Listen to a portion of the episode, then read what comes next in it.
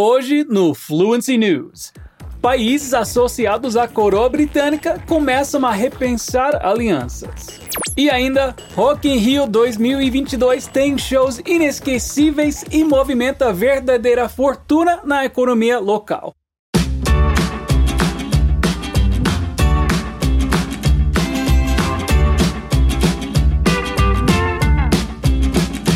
Hello, everyone. What is up? Scott Lowe here, and welcome to Fluency News, o episódio número 100 do seu podcast de notícias em inglês com comentários em português. Sim, gente, episódio 100. Que loucura! E que alegria estar ajudando vocês aqui todo esse tempo. Lembrando que, se você estiver me ouvindo do YouTube, pode ativar as legendas para acompanhar as notícias praticando bem o seu listening e a sua leitura. E fique de olho que no dia 26 de setembro vai rolar a pré-matrícula para nossa nova turma de inglês. But now, let's get the ball rolling. Longo reinado da rainha Elizabeth chegou ao fim depois de 70 anos. Mas e agora? Será que algo vai mudar nas relações dos outros países com a coroa? De acordo com a nossa primeira notícia, parece que sim. Bora entender o que está acontecendo. Vamos. Although the British crown is usually associated with Britain and the United Kingdom, it is actually the head of a significant association of countries, most of them British colonies at some point in history, called the Commonwealth of Nations, or simply the Commonwealth.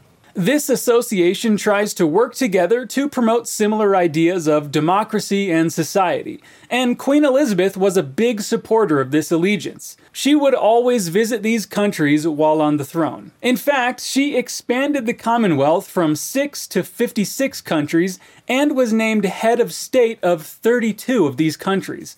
But these numbers have been falling quickly, being now at just 14, including Canada, Australia, and New Zealand. Countries have always been free to stay, join, or leave the Commonwealth. And it seems that with the Queen's passing, a lot of them are questioning the alliance, and some are not totally on board, especially the 14 that still have her as sovereign. The former colonies have been distancing themselves from the monarchy over the last 50 years. And just last year, Barbados became a republic, no longer considering Elizabeth as their head of state. In addition, some protests have been happening in Caribbean countries, including one protest during Prince William and Kate's last visit against the monarch's presence. Consequently, Charles's crowning will probably be the trigger for more countries to cut ties. Mira S., a professor in international relations from London University, explained The Commonwealth has to deal with a central tension in it. On the one hand, people find its spaces useful for discussion. On the other, all its members are aware that it represents something in the past that nobody wants to return to an imperial structure. People are more and more keen to get away from that history and then forge their own futures. It's not at all clear to me that the next head of the Commonwealth would be a member of the British royal family. 56 países é bastante coisa, né? Vamos ver o que vai acontecer com essas relações que a Elizabeth construiu durante o trono dela, agora que o Charles chegou aí. Mas bom, vamos falar de uma expressão que ouvimos aqui. A Mira, professora da London University, falou: On the one hand, people find its spaces useful. On the other, all its members are aware of what it represents. Essas frases on the one hand e depois on the other são equivalentes ao por um lado e por outro lado. É um jeito de mostrar contraste. Então, on the one hand, por um lado, on the other hand, por outro lado. Então, eu poderia falar: On the one hand, I want to stay home and rest. On the other, I haven't seen my friends in ages. Por um lado, eu quero ficar em casa e descansar. Por outro lado, eu não vejo meus amigos faz um tempão. É decisão difícil, né? Eu amo ficar em casa, mas também fico com saudade dos meus amigos. E vamos falar de coisa boa na nossa última notícia de hoje. Pode ser? Vamos falar de música? Então, que o Rock in Rio é um dos maiores e mais icônicos festivais de música do mundo, vocês já sabem, né? Mas você tem ideia do tanto de dinheiro que o festival movimenta? Então vem comigo descobrir e aproveita para mandar o episódio para a galera que comentou sobre o Rock in Rio com você. After three years, Rock in Rio finally returned for the long-awaited 2022 edition. During two weekends, from the 2nd to the 11th of September, the festival attracted 420,000 people from outside Rio, plus 10,000 international visitors from 31 countries, totaling 700,000 fans. Among the attractions were huge names such as Iron Maiden, Post Malone, Justin Bieber, Guns N' Roses, Green Day, Avril Lavigne, Coldplay, and Dua Lipa. And even with the downpour on the second weekend, they made audiences go crazy.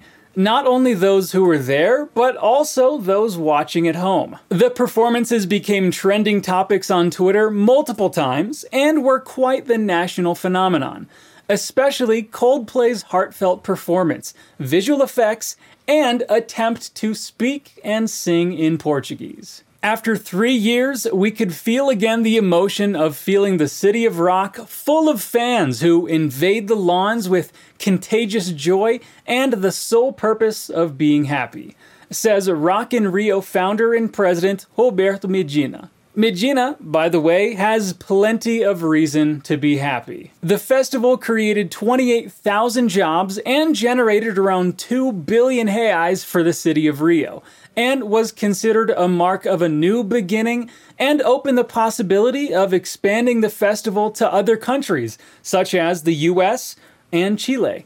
So, I have never been to Rock in Rio, but what about you? Did you go this year or did you watch any of the shows on TV? What did you think? What was your favorite one? Let me know down in a comment. E bora para a nossa última dica do dia, que é mais uma dica de vocabulário. Aqui na notícia tivemos a frase Coldplay's attempt to speak and sing in Portuguese. A palavra attempt pode parecer algo muito diferente, mas ela quer dizer simplesmente tentativa. E a gente pode usar tanto como o verbo tentar quanto como o substantivo tentativa. A palavra try tem o mesmo sentido, mas attempt é um pouco mais formal. Vamos ver como fica na frase. Escuta só. We attempted to call him. You only have two attempts to break the record. É uma palavra chique essa. Attempt. You should attempt to use it in an English conversation this week. All right, well, that is it for this week's news. Gente, eu curti demais estar aqui de novo para o nosso centésimo episódio e quero que vocês me contem nos comentários o que estão achando dos nossos episódios em vídeo. E se você gostou do episódio, não esquece de compartilhar com a galera e contar para todo mundo que agora a gente tá no YouTube também. All right, I will see you next week. Until then, peace out.